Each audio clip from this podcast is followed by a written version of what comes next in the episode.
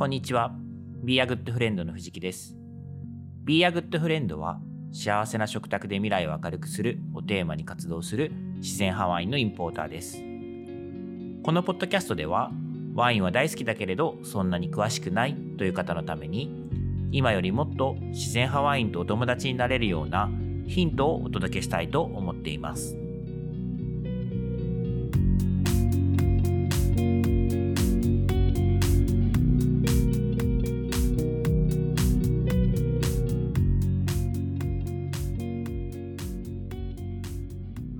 えー今回も恒例になっております藤木家の食卓をお届けしたいと思います。えーこの回はですね、ワイン1本を飲む間の我が家の日々の食卓の会話をそのままお届けする回になっております。はい。なんですけど、今回この日はですね、ちょっといつもと違います。あの、前回もそうだったんですけれども、えーある1本のワインではなくて、えー残業をしておりまして、え残業っていうのはですね、これからあの、リリースする予定のワインの試飲とかをしているんですね。はい。これを我が家では残業と呼んでいるんですが、あの、残業会です。はい。という感じでございました。で、えっ、と、いつもの注意点もご紹介しておきますね。あの、この藤木家の食卓の会はすごく収録時間が長くなっておりますと。あと、えー録音環境がいつもと違うので、えーちょっとお聞きづらい点、ノイズが多かったりとかするかもしれません。あと、テーマとか話す内容は事前にこう決めていないので、なんかあんまりあの、身になる話をしないケースもあります。なので、あの、無理してえー聞いていただかなくても大丈夫かなという回になっています。まあ、その分ですね、ちょっと一緒にご飯を食べながら、みたいな気分で聞いていただけると良いのかなと思っています。はい。それでは、えー今日もようこそ藤木家の食卓へ。どうしたの？はい。皆さんこんばんは。こんばんは。最近し録音失敗しがちな藤木家の食卓が今日も始まりました。ね、残念だったね、昨日の。結構いい話だったんだけど、皆さんにお聞かせできずに残念です。宇宙に消えてった。はい。ライブなんで。今日も無事撮れたらいいね。うん、取れたらいいね。今日の晩ご飯の解説お願いします。えー、と、まず、前菜で銀杏いったやつ、うん。純くんに食べててもらってて、で、サラダが、からし菜と、からし菜って緑のね、からし菜ね。とコリアンダーと水菜赤水菜の、えー、湯葉とバンバンディソースのサラパンバンディソースは自家製ですか？ダです何と何と何で作るの？ピーナッツペーストと生姜とお酢とごま油とうん。お醤油。うん。と生姜。と砂糖。あれ言った？生姜は言った。言った？砂糖、砂糖ね。なるほど。うん。と、ハッシュドビーフ。うん。マッシュドビーフ。実は初めて作った私。うん。そんな気がしてる。出した出したことないねあんま見たことない。ないよね、でもこれ今なら作れると思ってなぜなはい。ら飲まな飲めなかったワイン赤ワインがあったかああ、ブショネだったねら。そう軽いブショ軽いブショネだからね軽いやつで料理酒にしたんだよねう。んなんかそんなことができるのは贅沢だなって思うん、でも飲め飲んでも美味しくないからね。ううんはい。ね、今日のワインはまだ始まっておりません。言っちゃったえもうでもさうん。あれ？今日リリースじゃないなアップする音声でもう言ってるやつじゃない、はい。ちょっと順番が前後しております。もう渋滞中だね、うん。やらなきゃいけないこと、渋滞中。年の瀬とはよく言ったもので。うんうん。でも、いっぱい働いても別にめっちゃ儲かるわけじゃないから。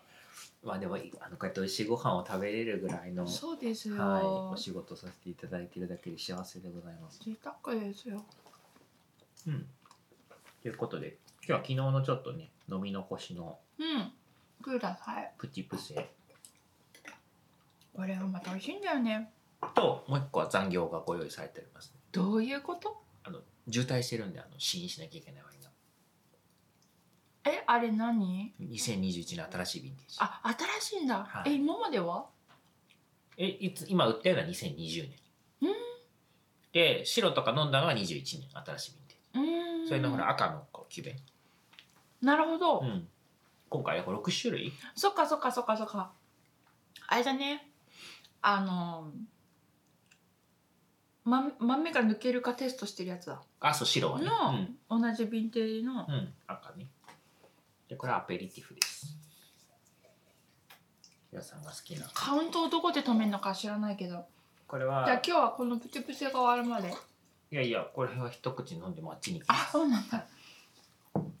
持つんでプチプチ。確かに。すっごい持つね。1週間置いといても全然大丈夫。うん。ほんと美味しいんだよね。うん、美味しい。銀杏ってワインとどうなんだろフランスの人って銀杏食べるのかな？う。うーん。あんまりフランスのこと知らないからな。住んだことないしな。確かに住んでみたい？住んでみたい楽しそうじゃんうん。なんか期間決まってたらうん。でもなんかシーズン追いかけたいよねだから1年か1年住んでみたいうん。そうだよね。うん1年か。それかもうあの春夏秋冬長く行くかだね。それも私仕事できないよ。ん？仕事。あだからその毎年こう季節を変えてってことね。ああ。それ4年かけて。だってさ1年で行った仕事できないじゃんどうしよう奥様。あそうだね。うん、うん。確かに。それよりかはまだこそうだね。1年に1回1か月間行くってうとか。いうから1か月とかうん2か月とか行くみたいな、どうですいいよね。夢のような話だけど。はい。妄想です。妄想。妄想好きだよね。うん。銀杏とワインは合うんですか？うーん。今のところ合うわけはない。合う合ってはない。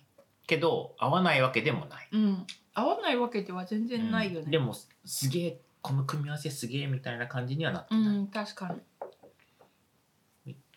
じゃあ湯葉食べよう。バンバンジーソースとワインって。これ先によそわなかよそわない方が良かった？え湯葉うん。あハッシュドビーフ、うん。ああ冷めちゃうってこと、うん。まあまたじゃあもしあれだったら、チンすればいいよ。うん、私ちょっとつまみたいねんこれ。うん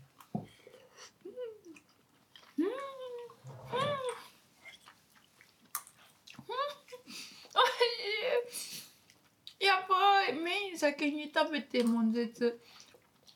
うん。うん。美味しいこれ。うん、確かに前菜は冷たいから。めっちゃ美味しいね。ごめんね先によそっちゃったよ。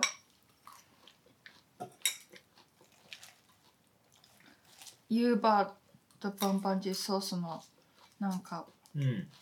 もったりサラダ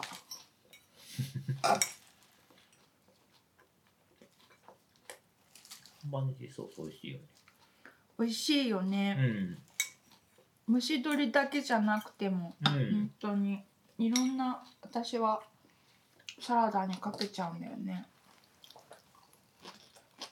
夏野菜だけじゃなくて普通にねいろんなお野菜美味しくなるから、そうだね。どういう割合で作るの？ピーナッツペースト本当はごまのペーストで作るのがバンバンジーソースなんだけど、うん。うちはなぜかピーナッツペーストがよく手に入るっていうかうん。もらったりとかあとあの三竹小屋さんなかったりとかするから、ピーナッツペーストとお酢と醤油が多めかな。うん。あおしょお醤油の方が多いのかお酢より。まあでもお酢もうち結構多めなんだよね。酸味が好きだから。ここに生姜と砂糖が少しずつ入って、うん。みたいな。でミキサーみたいに回すの。はう。ん。美味しい確かに。い美味しいよね、うん。ハッシュドビーこれバーペルデのワインですよ。フうん。で短角牛だよこれ。うん。柿木さんの、うん。柿木さんの短角牛うんうんうん。のスライス。切り落としだ切り落とし。贅沢だいぶ贅沢だね。うち牛なんて食べないもん普段。うん。うんそれは高いから？いや。牛いっぱい食べると大変じゃん環境が。うん。環境負荷が大きいからさ。うん。鶏肉の方が多いよねやっぱり。う鶏肉好きだしね鶏肉大好き。ていうかお肉全部好きだからね。うん。あごめん。大切なグラスそう。だよそうそうそう。そうそうそうそう。相変わらずパンがうまいべっからへんの美味しいよね。なねえこの何？グラス一杯は前菜に合わせて出してくれたの？あそうそうそうそこれめっちゃ合うね。ううん。バンバンジーソースとも。プティプゼの。うん。この白。オーセルは。オブセロはすごい合ううね、ん。みんな買ってね。明日ねイベントでも。うん。初めてお披露目。そうね。リリース前にお披露目リスが間に合わなかったんで。ああだから明日来た人だけがわかるね。うん明日別に飲めるわけじゃないからね。でも買った人はお家で飲めるじゃん。ああ買った人はね。自分のご褒美にって言って買ったらお家で飲めちゃうんだよ。そうだよ。うーんバンバンジーソース美味しい。湯葉もさうんこうまとわりつく感じが素敵ね。うん。丸くしてくれるねより。一そ層うそうね。うん。ミルキーだしね。めちゃくちゃこの湯葉美味しい。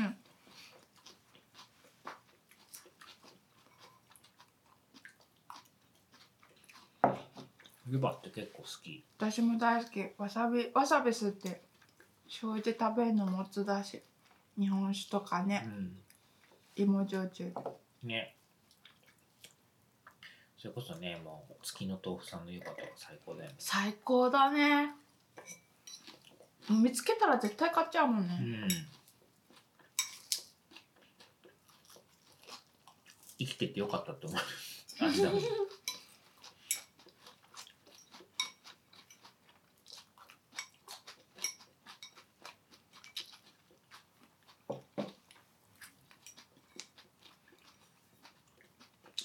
あそうだこのバンバンジーソースに唐辛子も入れます私。うん。本当はよくラー油とか入れるんだけど、うんうん。ラー油が手元にない時に、うん。ごま油と乾燥でもいいし生でもいいから唐辛子入れちゃう。なるほど。だから辛いの。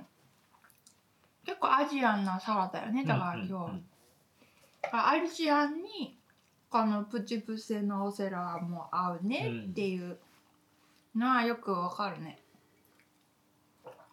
っていうかまあ結構合う広いよね。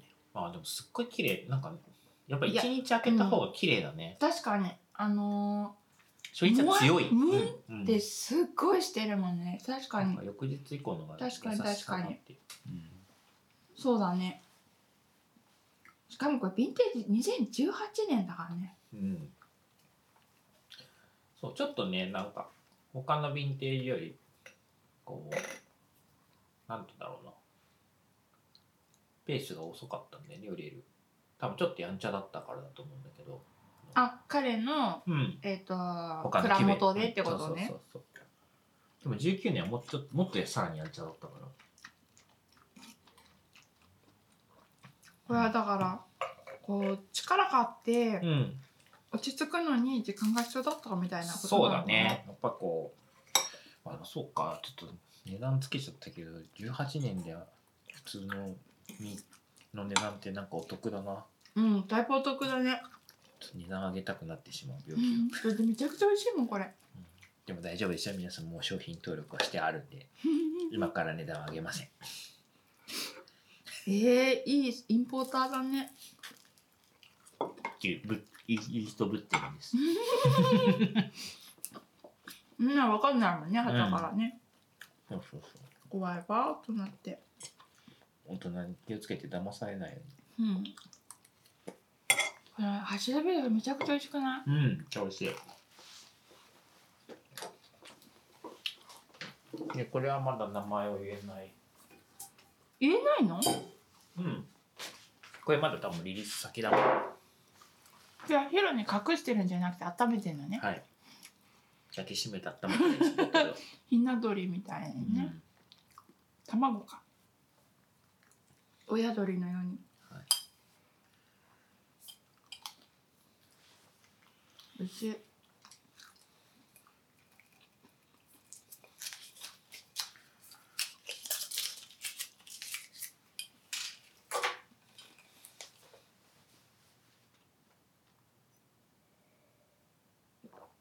えっと梅の芽は言ってんでしょ？あダメなの？だって何か分かっちゃうじえー、言っちゃいけないんだはーい。うん、だってこれは、うんうん、まだリリースしない可能性が高い。え？あそうなんだ。うん。え今までも何度も試飲してるやつ？うん初めて。うん。だって新しいヴィンテージだ本当だ。もんうん。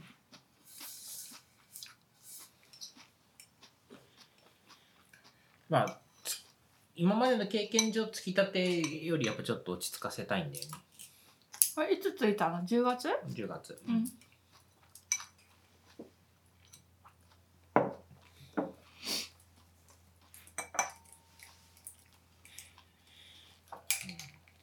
落ち着かせていると儲かんないんですよ。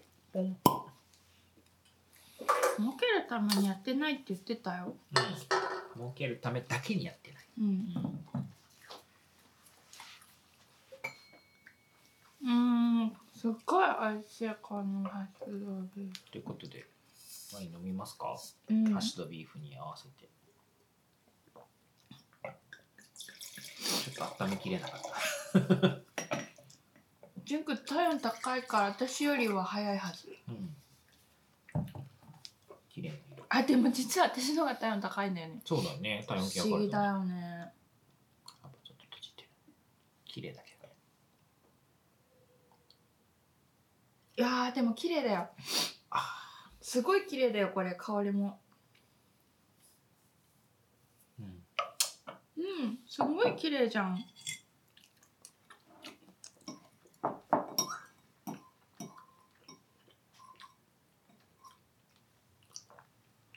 わあすごいエレガントだね。ねめちゃくちゃエレガン何これ。トなんか優しさを感じるねこのワインはうん、アルコール度数12.8、うん、あーなんかすごい綺麗だし雰囲気があるし、うん。女性っぽいねなんか。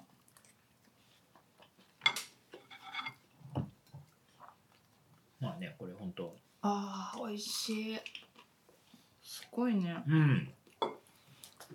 今回のコンテナいいね。うんすごいと思うよ。ちょっと紹介するの大変だねプレッシャーが。いっぱいありすぎて。プレッシャーがかけられる、うん。うん、めちゃくちゃうまい、うん、めちゃくちゃ美味しい。この収録してない日もさうん。結構いろんなシーンあったじゃうない、ん。今しゅね。リリースラッシュだからさ。うん。まあリリースラッシュっていうかね状態いい子たちを順番にみんな今いけそうっていう声が多いから。うん。でそれが本当にどれも美味しいからびっくりしちゃうんだよね。うん。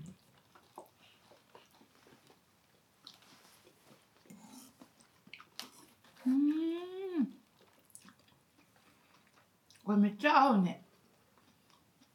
めっちゃ合う。合わないわけがないか。うん。めっちゃ合う。でもワインはやっぱちょっと早い。もうちょっとこう味が出てきそ置いといたら？ううん。ちょっとそっけない感じしない？舌触りに。うん。果実味の真ん中な感じ。いやーでもこれ結構出てると思う私、うーん。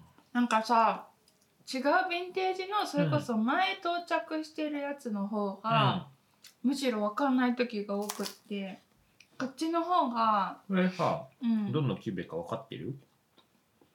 どういう意味だろ品種。うでもこのらこの名前の時ってうん。結構前だよね。うんそう。ん。あ前のヴィンテージのこと覚えてるのかなと思ってるさああ最近よく家で飲むのは全然違う品種だか。ら知ってるよ、うん。えだからう、ん。それを言っていて、うん。まだリリースしてない子いるじゃんうんうんあの子の方がうん。私はうん。わからないのよ。うん。わかるよ。うん。わかんないのがわかる。うん。そりゃそうだ。あの子ちょっとシャイだからすごいあ順番逆転する可能性がある。これはちすごいよ。ちゃんと味もあるし香りもあるしでもごめんなさい。私素人なんでわかんないっすよ。このポテポテンシャルがどうちゃらとかっていう話になると。何急に素人ぶってんの？だって売り出すタイミング決めるのは循環だもん。そうですね。ヒロはあ美味しいっつって飲んでるだけだもん。うん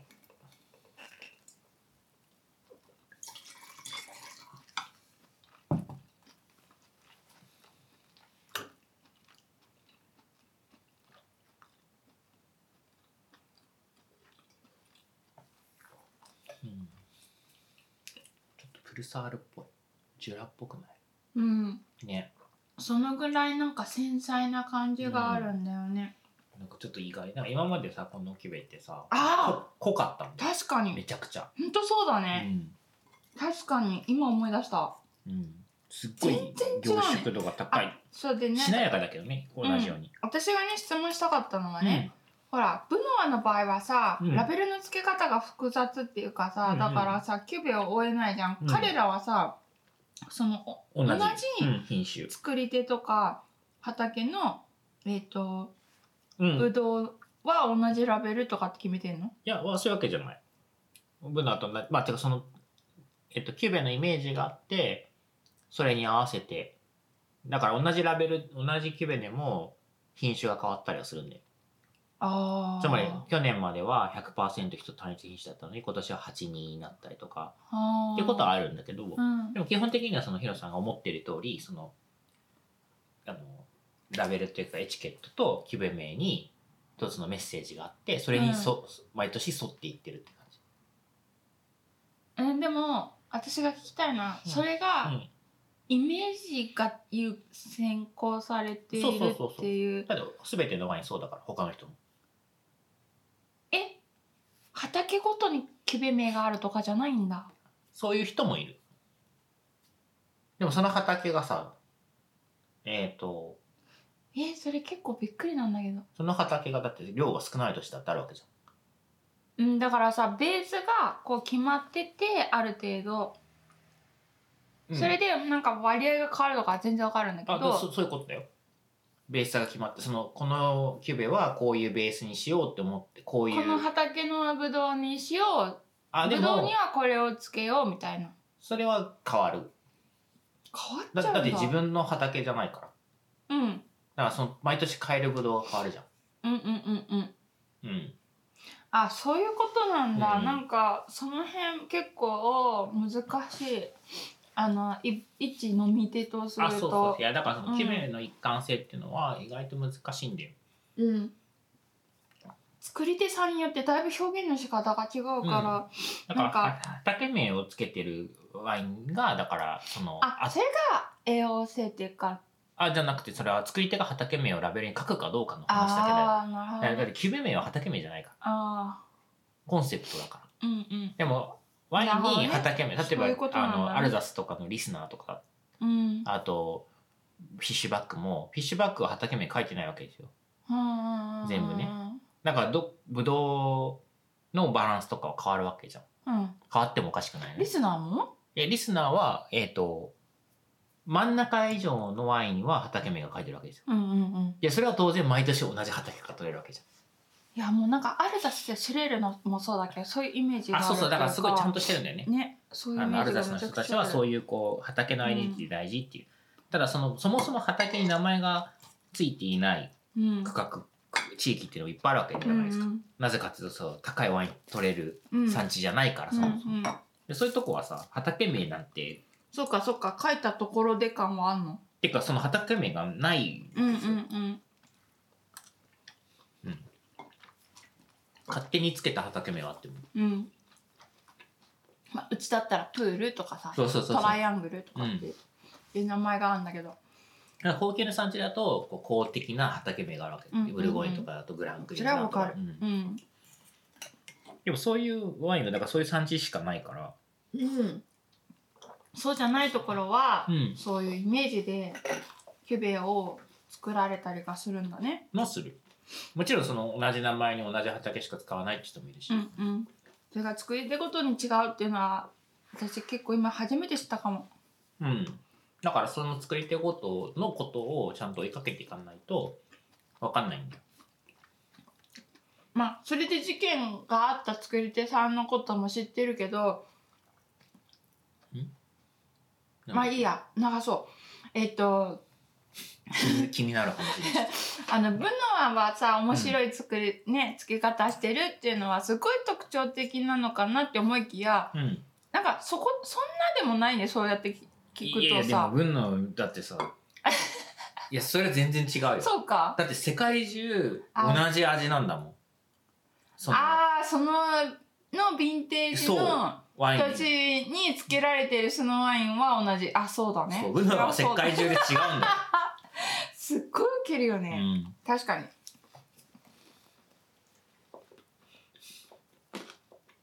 どんな自由だっていううね、ん、ほんと好きあの人。パリで買った同じ年の同じラベルのワインとさうん。日本で買ったさ同じ年の同じラベルのワインがさ同じじゃない可能性があるわけじゃん。なんならさあのまあ彼にとってはきっとラベルはさうん、文の赤宮が作ったんだよだけが分かればいいじゃんって思ってんだろうね。あそうそう。で同時に出したものが識別三うん。今回だとさ3種類出したけど、うん。3種類が識別ではいきればいいんだよ。はいはいはいはい。はいでさうん。もっと言うとさ、うん。その友達がさ、うん。フランスでさこれはんこう何か当ててごらんってブラインドで出されたさ、うん。ワインがさ、うんうん。についてたラベルがさうん「ガメ」って書いてあってさ、うん。液体はさ、うん。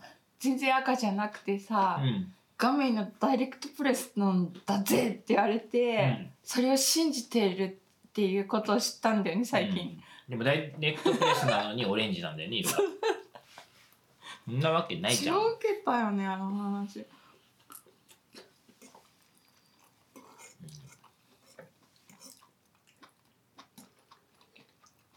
ミスプリね。うん。俺もやミスプリ。ミスプリです。エスプリじゃなくてミスプリとかね。てかなんで間違えるかなっていうミスプリだけどね。えだから彼は頓着ないからそれを貼ってるんじゃなくて。ああそうだからミスプリしたものでも貼るんだけど、うだよね。そういうことだよね。でもそもそもそのラベルって白ワイン用のラベルだから画面って書く余地なんかないわけですよ。あなのに書いてあったから、うん。周りはもうこなんだこれはになっちゃうっていうか、うん。でダイレクトプレスだってなっちゃうってういう、ん。面白いね。うん、画面マシラションして赤くなっちゃう。赤だから当たり前やみたいな、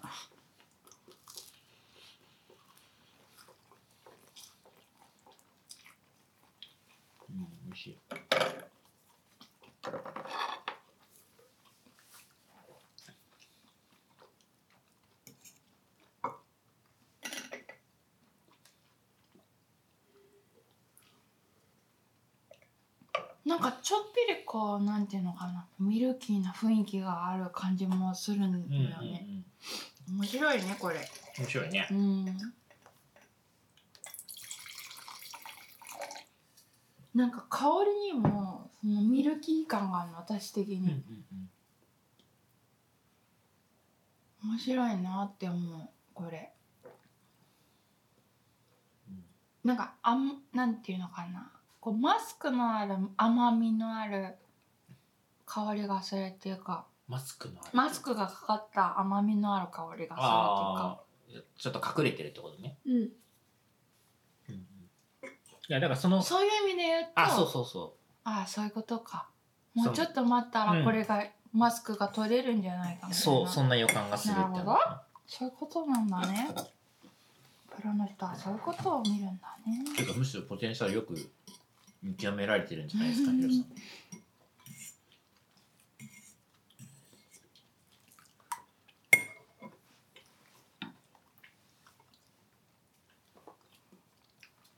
ん。だから一本のワインっていうか一本っていうかとあるワインのキューベをうん現地で樽でた例えば飲んで、それが日本に届いてからうん。到着若若干1ヶ月とかで飲んで、うん。さらにそれを何ヶ月も置いて飲んでっていう、うんうん。こうなんていうの旅を追いかけることができる、飲み方ができるのってすごい楽しいって思う。はい。あの時飲んだあの液体がうん。こういう風になるんだみたいなことをなんだろう。そうね。くんが独立してからすごい感じるようになって、めっちゃ楽しいです。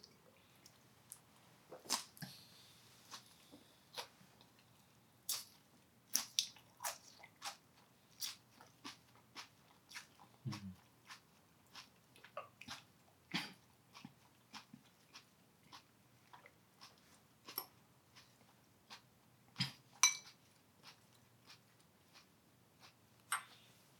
思った以上に淡いくてびっくりした。うん、確かに。なんか彼らの赤のイメージに今までなかったようなタイプにも感じるね。そうだね。うん。まあまあ、ヴィンテージもね、もちろんあると思うんでね。そっか21年、ブノアもそうだけど。そっかそっかそそういう年だったんだね。うん、フラ。ンス全土が？全土は。うん。強弱激しいんだよね。2020がすんごい暑い。で21が涼しかった？涼しくて湿度が高い。うん。で、氷も降った。うん。ひょうは怖いよね。日本でも最近たまに聞くけどさ、うん。ものの数十秒でもさ、うん。農作物がさ、全滅しちゃんね。本当にね、ほほぼ、ほぼほぼ全滅に近い状態になったりしちゃうんだよね。氷のボールだよ。うん。すごいよね。悩み相談していいですか？うん。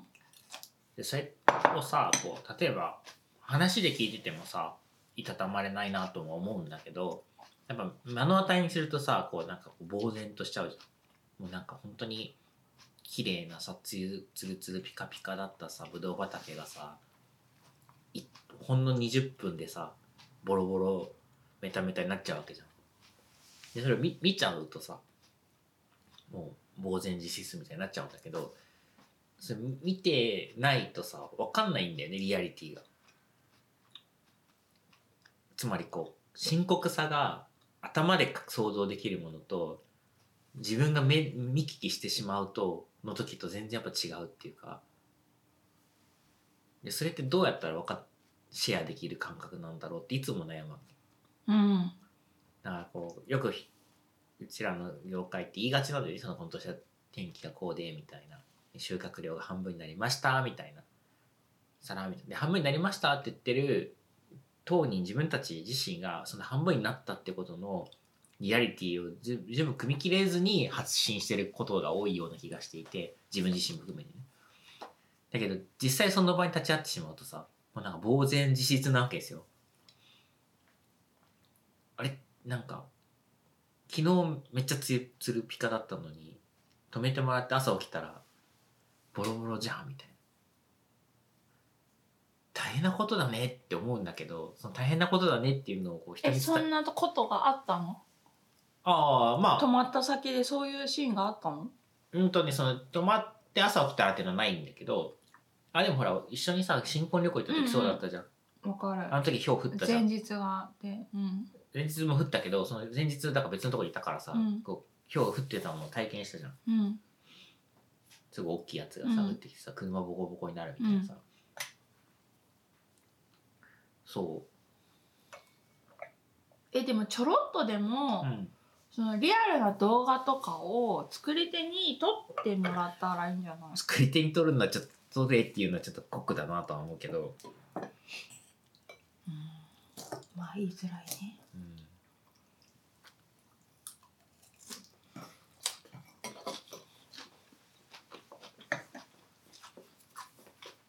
去年、私は、うん、日本私の場合は日本の農家さんだけどうん、写真をいただいてうん、被害のひどさを教えてもらったりはする。うん。やっぱね映像なりなんなんかね自分の想像とか妄想がどんだけちっぽけかっていうことを知るんですよ。うん、もうなんかメタメタな具合がやっぱ想像より超えてるから大う概、ん、うん、もうたった数十秒す数十分十何分とかでうん、ここまで？みたいなのはやっぱ今年あって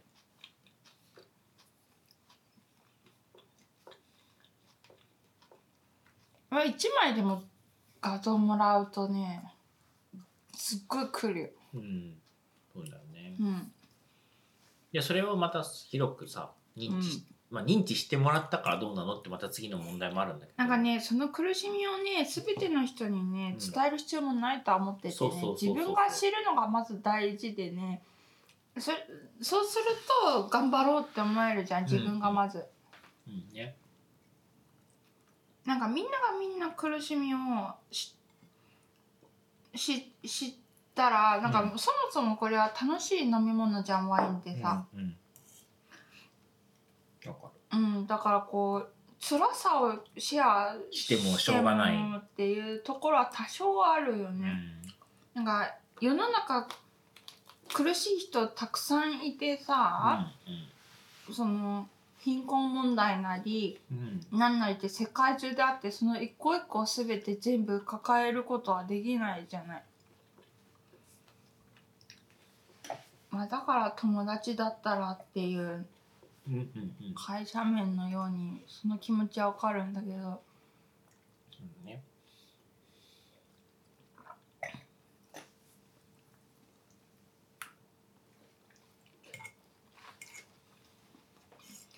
まあでも昔よりね良くなってるとは思うんだけど。消費がリアリティにつながっていくっていうか。うん、うん。な知りたいって思った人が知れるよううに、ん。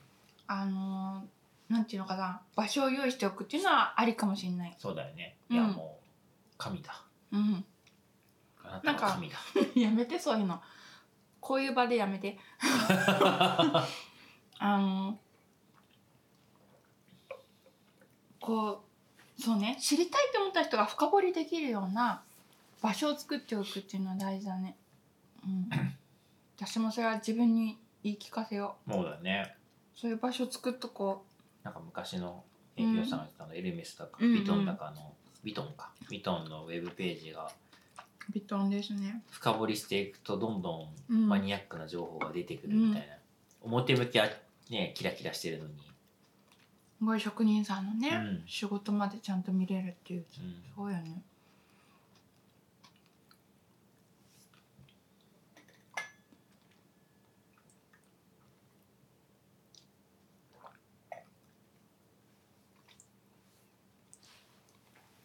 そうね。いやだからほらツアーをしないと。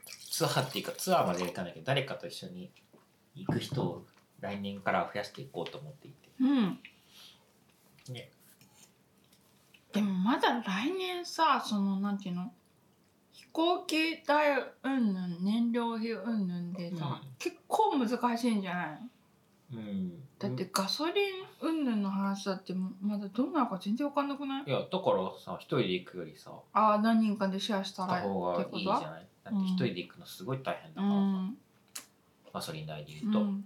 もうそうだしあとその来年って言うけどさ再来年がもっとひどくなってないっていう保証がないの？確かに。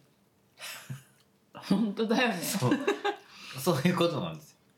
2023年飛び越えて24年がもっとひどいかもしれないみたいなね。いやだってほらまあ原因の何割かっていうか大きな割合が戦争を占めてるわけじゃん。で戦争がさじゃあ1年以内にさ終結した上に、うん。そのいろんなものがこうこう回復するってそんな都合のいい話になんないと思うんだよね。うんなんか荷物来た。違うか。この時間に？は来ないか。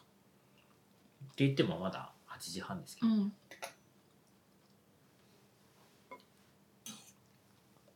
うん。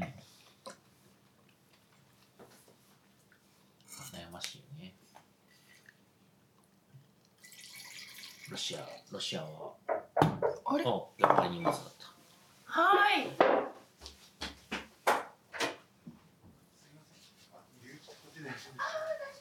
藤木さんってこはいこっちですこっちですこの時間なんですねああすいません。いえいえいえ全然またこちら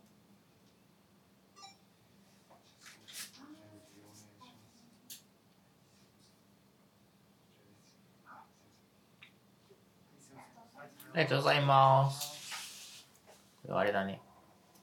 あの、セットアップする前に届いてしまう私の新しい携帯のおめでとうございます負けてしまったやつ。これ自転車につけるやそうなんだつ。うん。へえ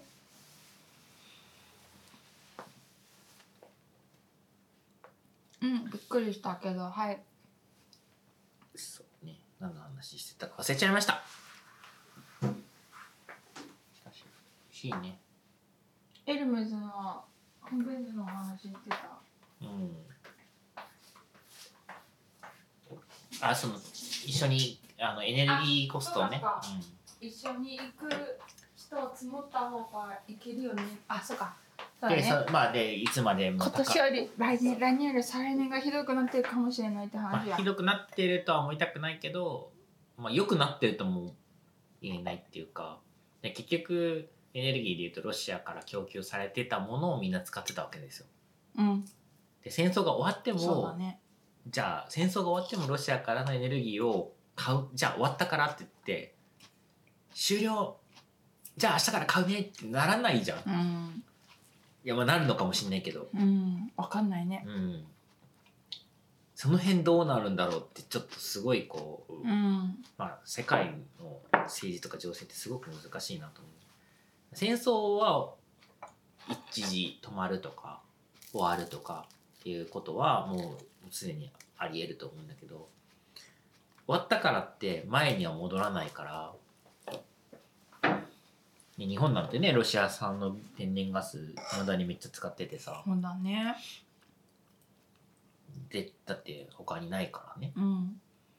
うちらだってご飯このハッシュドビーフもロシアでできてるわけですよ。うん。ガスが、ガスがね。うん。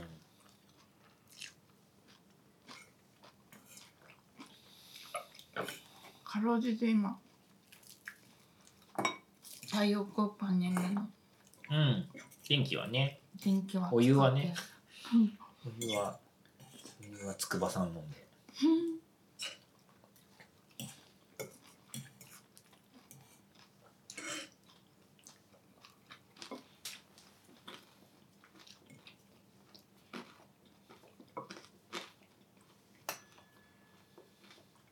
じゃあ一緒に行く人を募んないとそうそうそう。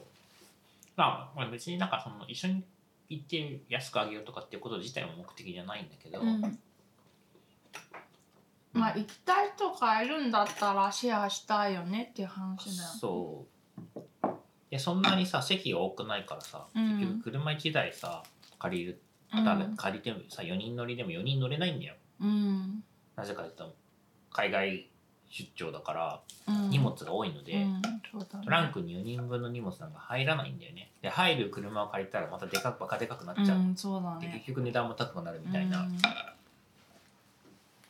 まあだからこうプラスアルファ1人とか2人とかの世界だから、うん。ね、頻度で言うとさ少ない年にね12回だから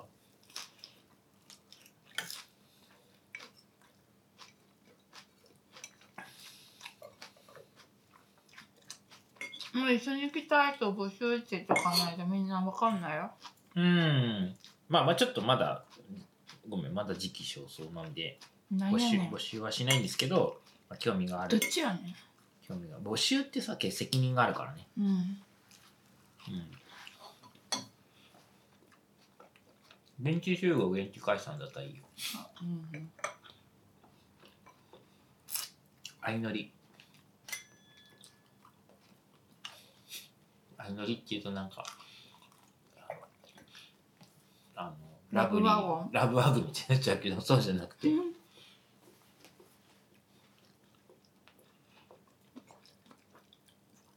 相席ね。相席。まあまあ本来の相乗りなんだけどね。うん。主食はポテチっていう。出張についてくれる人。それみんな嫌がると思うよ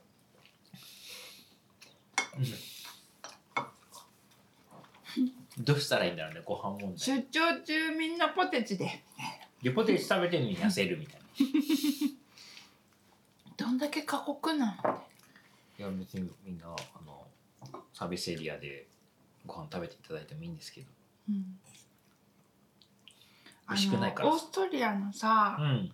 シュニッツェル。ージェニッツェルやばかったよねあの高速のさ、うん。あれはアウトバーン？違うか。あれはオーストリア入ってからなのかな、うん、どっちなんだろ多分ヒロさんが持ってるアウトバーンアウトバーンってドイツの要は制限速度がうない。ないやつ。でも実はそうじゃなくてアウトバーンっていうのはオートルフランス語で言うとオートルートでアウアウトをオートって呼んでるわけですよ、うん。ドイツ語だと。うん。でバーンが道なの。うん。あいつ自動車道って意味なのよ アウトバーンってただの自動車道なんだ。だからいわゆるあの訳すで言うと高速道路なのね、うんうん。でドイツの全ての高速道路がうん。速速度制限がないわけじゃないから、あだからアウトバーンイコール速度制限のない高速道路ではないんで、ね。あなるほど。でそういう意味で言うと、うん。オーストリアの高速道路もアウトバーンなわけですよ、うんうんうん。高速道路だか、から。そっかそっか、なるほどね。うん。うん、だからそのちょっとニュアンスがねその多分。でシュニッツェルはどっちの食べ物？オーストリアオーストリアのサービスエリアですよあれめちゃくちゃ美味しかったよね。サービスエリアなのにね。もう揚げたてでさ薄く伸ばされたポーク？どうなの？牛なのヒーローはポークだったな。あれ選べるもんだってチキンかポークか。ん。でレモンがこうギューってもうすんごい贅沢についてくるからもうがっつりレモン絞って揚げたての結局やっぱそういうの食べてんじゃんね。うん。あれはポテチ食べなくても。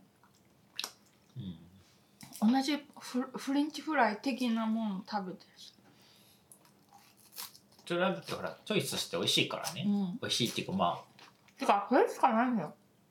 うん、まあ、頼んで美味しかったですね。でも、フランスのオートルートで、サービスエリアでは頼まないよ。はあ。そえの、オーストリアだからあそこで頼んだの？お客さんがうちら以外にいなくてさうん。そうそうそう。怖いなみたいな。あ、それは経験値の差で、うん。オーストリアのサービスエリアでご飯を食べたことがあんまりないから、うん。一緒に行ってる、美味しそうじゃん。うん。食べてみようって思っただけでう、ん。そもそもそんな期待はしてなかったわけですよ。うん。でも、フランスのサービスエリアで食べれるものは、期待を必ず裏切る。で期待してないのに、それをこううん。ちゃんと、さらに裏切るさらに裏切ることもあるし期待通りにダメなことも多いから。そう。うんなんかねそう一人でさ出張行ってるとそれこそあの泊まる宿うんうん。が、あの高速道路の出口が出たすぐのところの安い、うん。まあ日本でいうビジネスホテルうんうみたいな、ん最近ね可愛いの多いからね。で昔はそこってなんかこうなんていうの？昔でいう昔っていうかイメージなんかモーテルみたいな、うんうん。もう本当にこ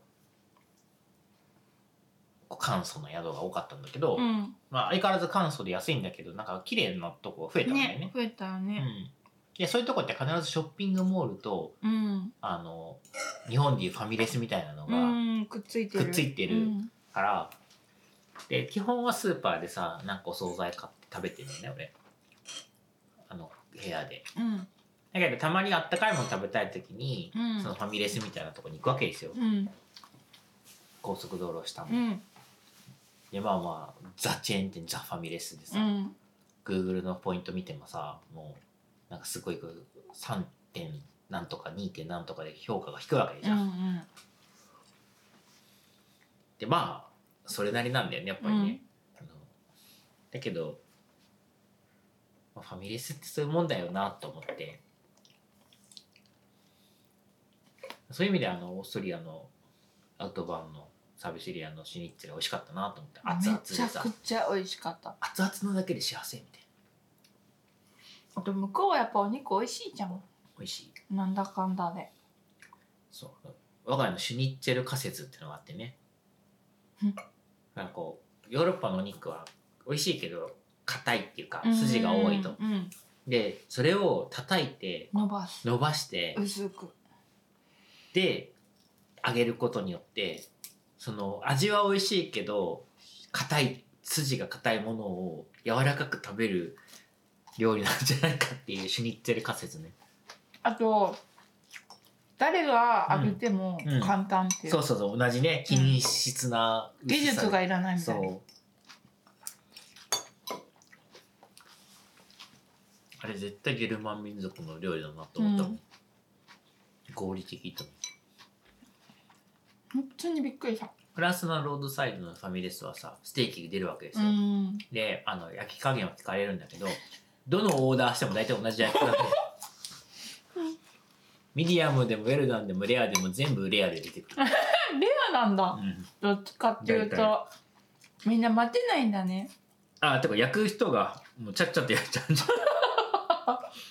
ゃん。聞く意味ないね。そうだから疑問はオーダーを通してるかどうかを知りたい。あ通してもなおおレアなのかう、ん。そもそも聞くだけ聞いて何も言わずにじゃあオーダー取ってもらった後に、こうトイレ行くふりして、うん。ひ聞きに行けば？うん。なんて言ってんだろうみたいな、でたまに真面目な店は焼きすぎるんだよね。へえ。かわいそうになんか。なんか多分焼いてる人の好みの焼き加減にいつも全てなってる気がする、うんなるほどね。じゃあ聞いても意味ないね。うん、うん、必ず聞かれるんだよね、うん。ファミレスでも。文化を感じるね。うん。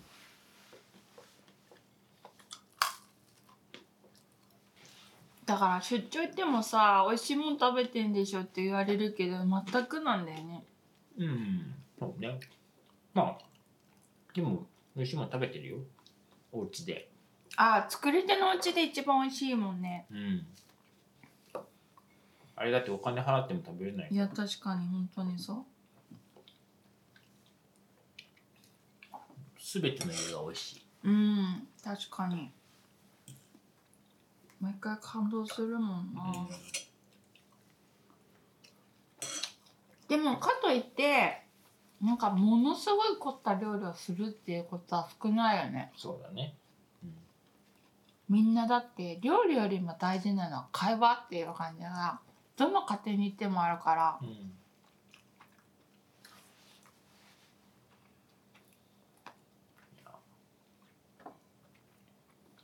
頑張りましょ何を？ういやわかんないけどなんか頑張ろうって気になってきた飛行機代の高騰にも負けずう、んそう皆さんが払ってくれてるワイン代のいくばくかで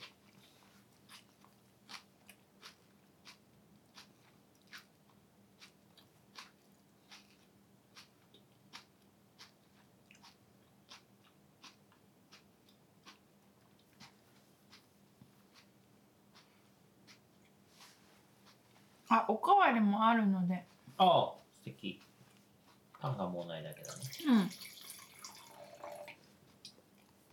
これあげるうん。ありがとう。まあでもちゃんと一本もうすぐなくなるんで。ポッドキャストもちゃんと終わります。はい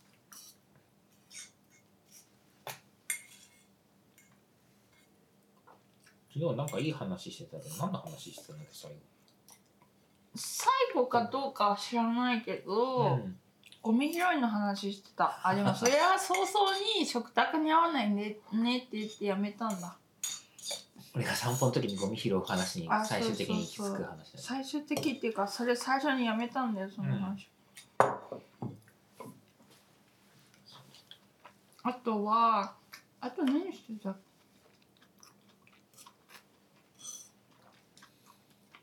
そうね。それでも透明な瓶の話からだったりけうんそうそう。人間で生きてるだけでねこういろんな負債を生むからね、うん。ね。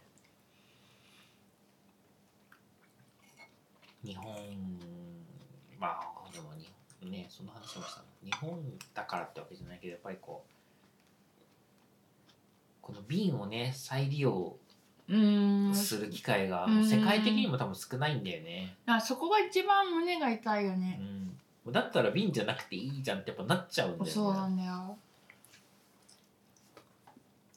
すっごい胸が痛い。うん、それちゃんと綺麗にっていうかさこうう、ん。欠けもね傷もない状態で飲み干した瓶をさやっぱ再利用するっていう。ねのはやっぱこう見たい未来なんだような。んいい流れができたらいいんだよね、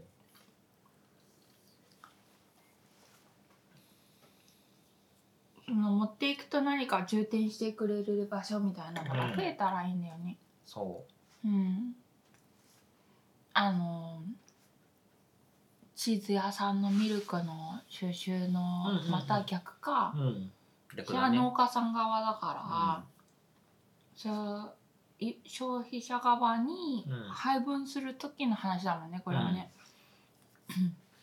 でもそのチーズ屋さんのその農家さんたちのミルクの集め方も結構画期的じゃん。その、うん。くんが前言ってた話で。ね、う、うんん。えどの部分が画期的だった？えなんかその地域の農家さんがバンバン来てうんバンバンミルクを納入するスタイルがこう未だかつてないさシステムなわけでしょ、ね多分普通うんわかんないけどこう容器でさ、うん。納入するじゃ、うん。んそうじゃなくてあのまあもちろん容器大きい容器で持ってくるんだけど、うん、その大きい容器からなんかこう掃除機みたいなので ズボボボボって吸ってそのチーズ屋さんのタンクに入るみたいなね、だから大きい容器から大きい容器にダイレクトに移し替えてるみたいな無駄がない感じね。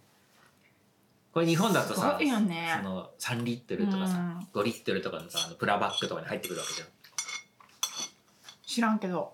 ゃん、うん、いや見たことないんだけどチーズの業界。あまあもちろんその大きいうん。工場の時はその大きいねタンク、うん。あの車1台ミルクみたいなとこに行くと思うんだけどね、だからそのさクラフトなさ町のチーズ屋さんがさズボボボボボボボみたいそのなんか衛生管理うんぬんとかさ日本の場合もっと厳しそうじゃん、なうん。厳しいと思何なんだろうねその海外だとね。いろいろこう加工品にねに対するさ、ううん。こう虫の入っている割合がそんぐらいは普通だよとかってなる感じとかすごいよね。なんかね基準がね、うん公的にあるもん本当すねごいなと思なんか虫が何グラム以内だったら OK う。ね すごいよね。何グラムこう積み重ねて測らないといけないのかなみたいなむしろ。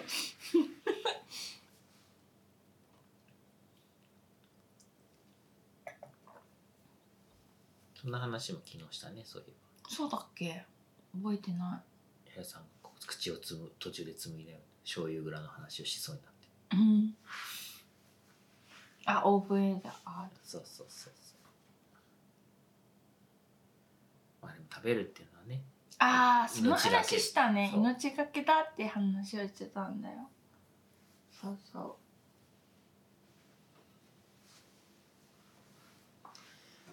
でもその分喜びもあるからね。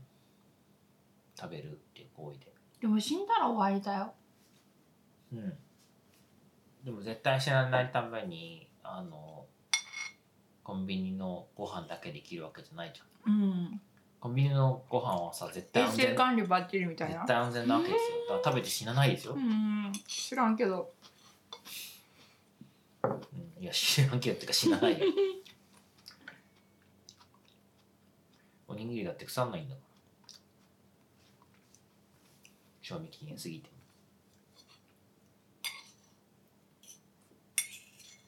うん難しい話だな。まあ。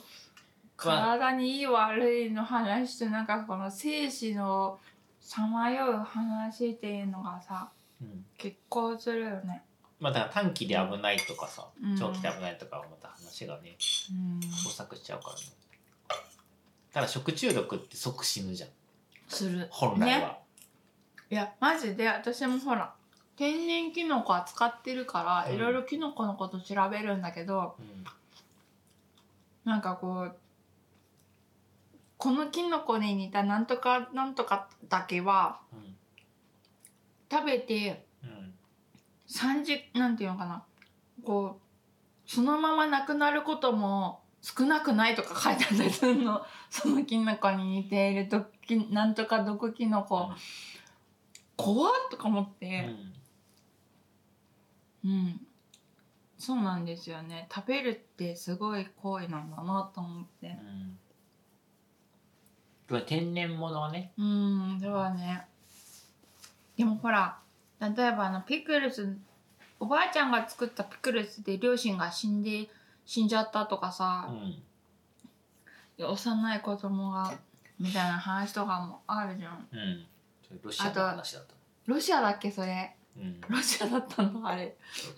いや先生あのちゃんと早々見てないか分かんないけど、うん。ロシアの話だっていうふうにん。流れてきてたよね、ピクルスは人を殺せるっていう。まあそりゃそうだよいやねデンマークのチーズの話もあデンマークだっけ？チスイス？スイス。あスイス。白カビチーズで死ぬのはスイス、ねえ。それだって毎年死んでるんでしょ？そう。でスイスだけじゃない。他の国でも死んでるじゃん。うん当たり前だけど。すごいよねでも誰も止め食べるのはやめない、うん。であんだけ食べてるのにしちょっとしか死んでないから。それはそれをもって食べるものを禁止するわけにはならない。なんかなんかそれってこう統計じゃんある意味。うん。確率だね。うん確率か、うん。確率だね。だって交通事故で死ぬ確率の方が高いんだもん。そうなんかねそういう感覚の話って結構シビアだからあんまりしたくないけど、うん今振っちゃったね。うん。いろんなことに言える話だなと思って、ね。今思ってしまった。うん。まあ自分でききねうん。調べて自分で決めるっていうことがやっぱ基準になってくるしでそのための俺味覚だと思ってるので味覚嗅覚そうだね。あなんで人間がさ味覚とか嗅覚とか視覚が発達してるかって、そこにあるはずじゃん。食べ物がさ食べても死なないかどうかを。そうなんだよね本来ね。全身全霊でこ感じ取れってうそういうね食べる前にね、うん。でもなキノコは分かんないな。いやキノコは分かんないしキノコは食べない方がいいキノコは本当に分かんない。いや食べない方だってなんかキノコかどうかわかんないけど、まあ、そういう発酵系とか菌系はさ うん。あの市販されてるものですらちょっと管理がのバランスが間違うとさ本当死に至るぐらいのさ何が？え市販のそういうキノコとかも含めた食品？うん。いやあの製造プロセスで管理されているものでもそのプロセスの何かがこう歯車が間違っちゃっただけで人殺せるものになっちゃうわけじゃん発酵系って菌系って特に。ね。あーで小麦の話してたんだ。あそうそうそう小麦の話ね。あー思い出しちゃった。国産。それ他では絶対出てこない話ってね。そうか。小麦のカビ毒ね。うん。あの栽培方法云々を置いといて国産よりも輸入の方がカビ毒が少ない圧倒的に。圧倒的に少ない。で国産でも有機栽培の方が圧倒的に多い。カビ毒が。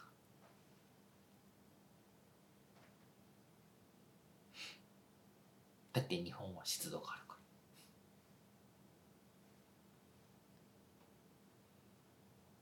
ら。でお米だってね麹菌はさ採取すれば麹菌だけどさそうじゃなかったらさお米の栽培においてはあのいらない菌なわけじゃん。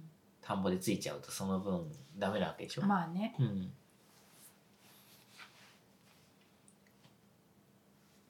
そんなにいっぱい疲れてもあの田ん田畑でつ増えられても困るものだったりするわけじゃん。いやだから日本の食文化がそういうのそれをさ逆転の発想で違うものに転換するっていうのはすごいなと思うんだけど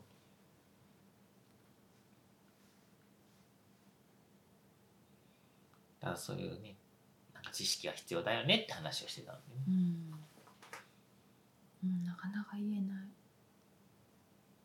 うん。でもちゃんとはっきり言わないといけないんじゃない？だっていいことしてると思って人を傷つけてるっていうのは一番立ちが悪いからね。うんその常に人を傷つけるかもしれないと思いながら自分の信じる道を行くっていうのが大事だと思うんだうよ。んその姿勢は大事だと思うすごいうんだから検査すればあの定期的に検査すればいいじゃんって話なんだよね。うんその現実を知るっていう意味でね。うんでもそれ見て見ぬふりしたい人もいっぱいいるじゃん。まあね現実を知りたくない人もいっぱいいると思うし。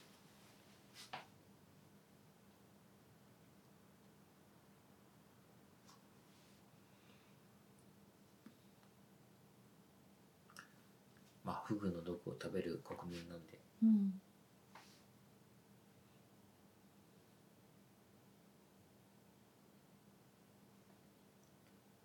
美味しいワインだったな。美味しいねこれ。でももうちょっと待つ感じ？あこの口に当たりの雰囲気と風味が一致する時が来ると思う。そんな遠くないうん。タイミングでつまりもっとちょっとこう艶が出るっていうかそしたらめちゃくちゃうまいと思うんだよね。うんそれを見てみたいな。うん。そうなってから売り出すから見るんじゃないかな、うん。今はでももちろんそちょそこらのワインより美味しいんだけど。今でもすっごい美味しいよ。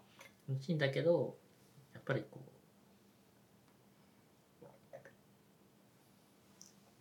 ちょっぴりマスク感があるのはわかる。う、はい、でもすごい綺麗。みんなさ生き急いでるんでうん。そのちょっぴりマスク感あるからまたでもね今でも十分美味しいんだよ。本当に。また半年後に買い足そうみたいな風に思う人が少なくなっちゃうから、やっうんぱ最初にいい時まで持っていくのは大う事だもん、ん。そうだね。その気持ちはすごいわかる。うん。感動させたいよねまず最初にね、まあそこまで持っていかないんだけどね、ワインはねすごい長いからうん。感動の道のりはで。もあのスタートラインっていう中でそのヒロさんが言ってくれたマスク感がないぐらいまでは持っていかないと、うん。でも本当にね今でさえもね美味しいんですよ。うん。美味しいね。楽しみでしかない。美味しい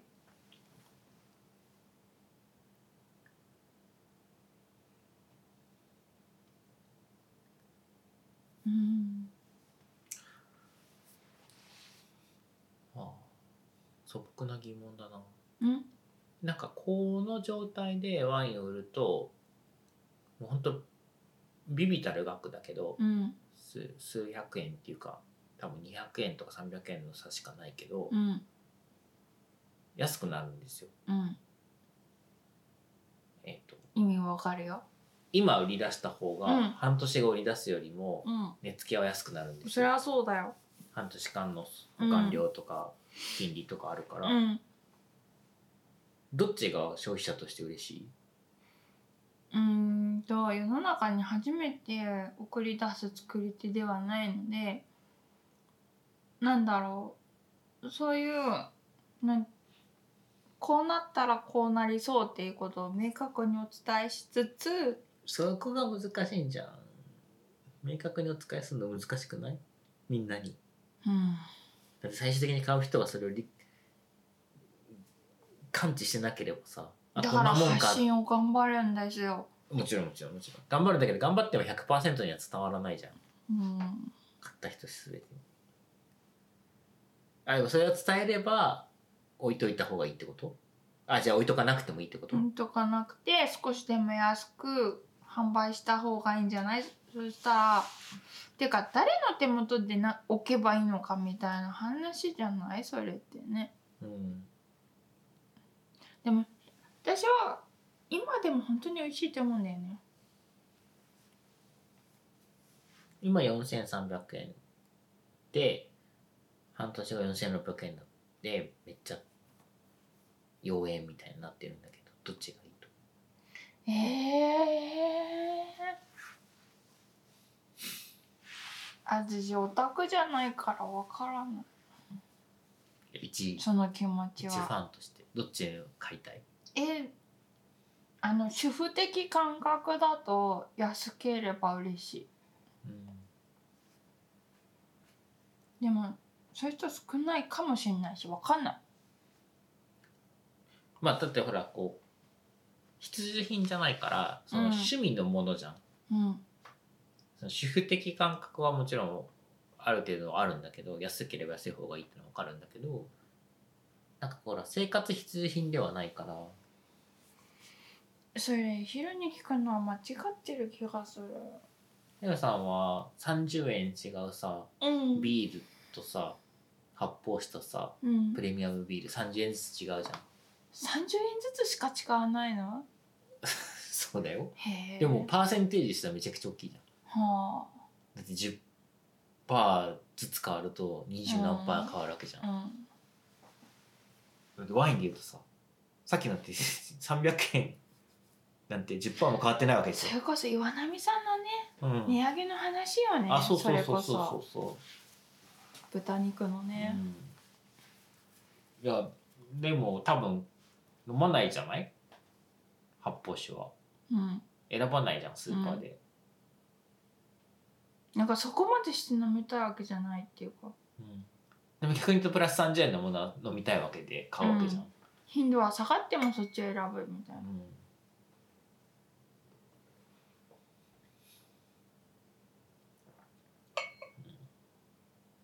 不思議。ん。不思議。いやてか興味深いヒロさんで言うと面白い。なんでよ。いやその人一間が。般消費者的な、いやだからい今一般とかいないからね。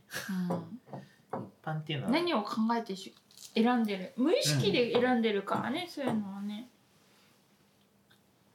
それでうちらはね他の人よりもお金使ってない分とかめっちゃあるしさ。うん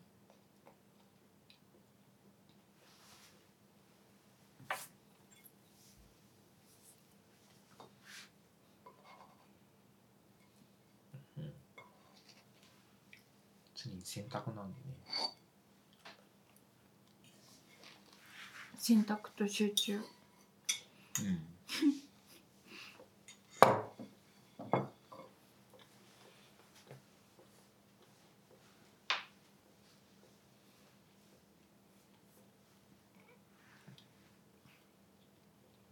洗剤に使うお金が安いなっていつも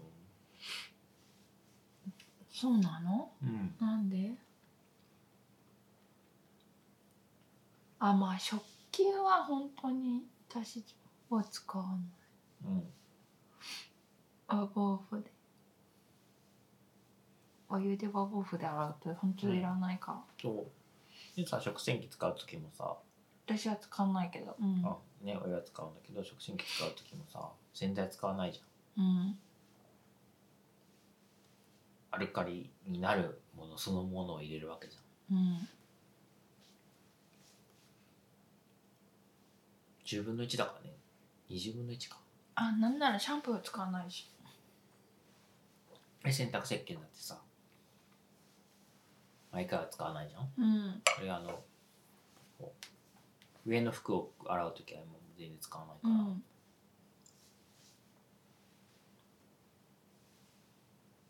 でもそれが別に節約云々とかじゃないんだよね。別に無理してるわけでもなんでもなくうんまあて無理を無理にしてない。ねなんか普通にそういう生活なだけなんだよね。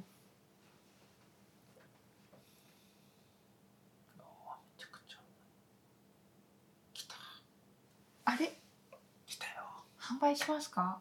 知りませんまだ早い。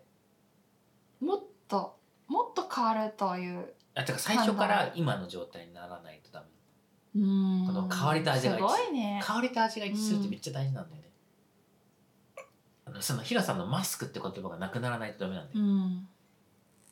でそっからどう育てるかうはん確か委ねたにうん。人次第なんだよね。あのミルキー感がきっと多分マスクの雰囲気なんだろうね。うん。いやもちろんタンニンもあるブドウだからそれもうん。マスクになってると思うんなだるけど、ほどなうん確かにだいぶ変わったね。今すっごい開けたてと。いい香りうん。ちょっとムンムンに近いぐらい香ってるね今ね、すごいな。こういうのが面白いんだよね。生きてるなーって思う。んライブです。ライブでこういうのをこの最後に見せられちゃうと、うん。あちょっと早かったなみたいな。次でちゃんと表現引き出して飲みたいなみたいなふうになっちゃうね。うん、でそれがうん。インポーターがリリースを2ヶ月遅らせ、うん。酒屋さんが2ヶ月かけてゆっくり売り、うん。消費者が2ヶ月かけて飲むっていうことで、その最後から始まるんだよ。うん、うん今売っちゃうとさその1本なんか4000円とか買って払って買ったのになんかああここで良くなったみたいになるじゃん最後のそこで、でも今この状態でこういう状態でしょ？うん、でそれがどのぐらい最後に飲んでいただく方に飲まれる本当のタイミングなのかを逆算した時に今売り出してちょうどよかったりもしないの？まだ早い。そうそういう意味ではまだ早い。だって今今売り出したら今飲んじゃうからみんな。うんだから新しいものっていうのはまず飲んで評価するんですよ。うんだからさっき飲んだ上積みのとこでこのワインが価値があるかどうかをみんな評価してすうるんだよね、んなるほどね。で一本飲まないのみんな。ああどうするの、グラスワイン飲むわけじゃうん、ん。で上の方を飲むわけですよ。そういう意味で言うと。でそしたらさこの今そこ飲んであやっぱりこのワインはいいワインだねっていう結論にうちらは至ったと思うんだけど、まあ最初から良かったけどうん。やっぱ最後飲んであ素晴らしいワインだなって思ったんだけどその最後飲まずにみんな上だけで評価すると、うん。あまあそこそこだねになっちゃうなるほどねワイあのンが難しいとこだよね。死因で一本飲んでくれる人なんていないので、うん。いやでもさそれは経済的にもよくわかるじゃんそう。だからスタートラインをそこにしたいんだよ。うん。このそこの味にしないと。うん。それがインポーターとしての最低ライン美味しくする必要はないんだけどうん。その分からない状態から分かる状態にはしなきゃいけない、うん。なるほどね。うん。気をつけて。なんで？カンってやった。よく聞いてるね。うちら出っ歯兄弟なんで。兄弟だったの？夫婦だと思ってた。ショック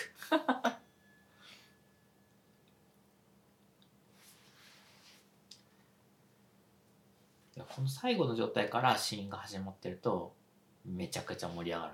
うんなるほどな。すごいねこの香り。これから一本飲みたいじゃん。うん。すっごいわかる。一本飲んで最後にさこれだとさちょっとあーみたいなねもう飲んじゃったよみたいな。もうもうねみたいなね。なるでしょ。なる今そういう気持ち。ああ今じゃんみたいな。この程度の時間差を埋めていきたいんだそうよね。ね面白いね本当に。今だね。こうすると10倍の人が好きになると思うめちゃくちゃ美味しい。うん。その最初の一杯目。確かに。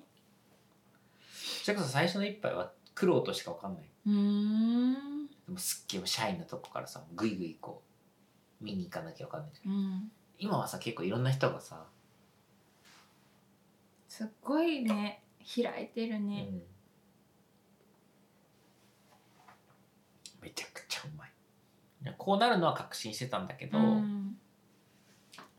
最高だね。ほんと最高だね。いやーすごい。いいワインのインポーターだな。